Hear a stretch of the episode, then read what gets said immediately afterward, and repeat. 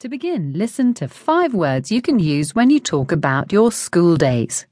You'll hear each word in German first and then in English. Just listen. Schulnoten,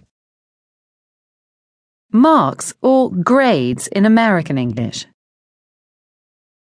Schulfach, Subject.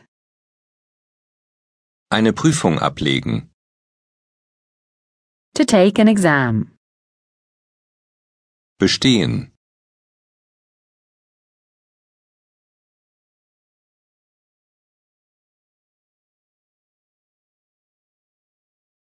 Now listen to a dialogue.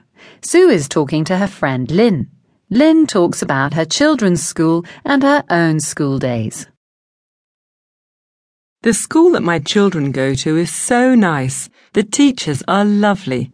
That's great. They really support the kids at schools today. I liked going to school when I was young. I didn't always have the best marks, but I had lots of friends. What was your favorite subject? I really liked English, but art was probably my favorite. I liked art too. When did you leave school?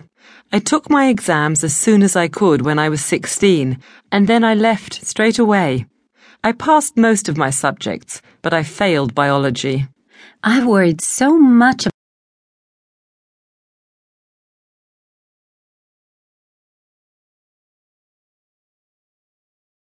Repeat the following words and phrases after Lynn. Mark,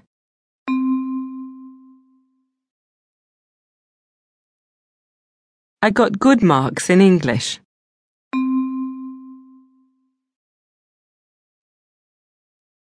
Subject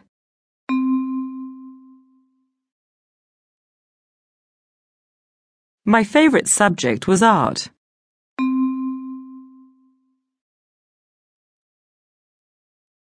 Take an exam.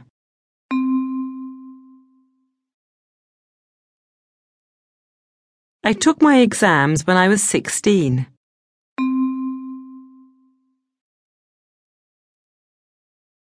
Pass.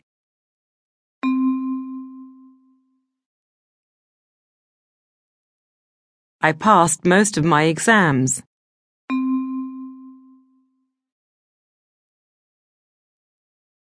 Fail.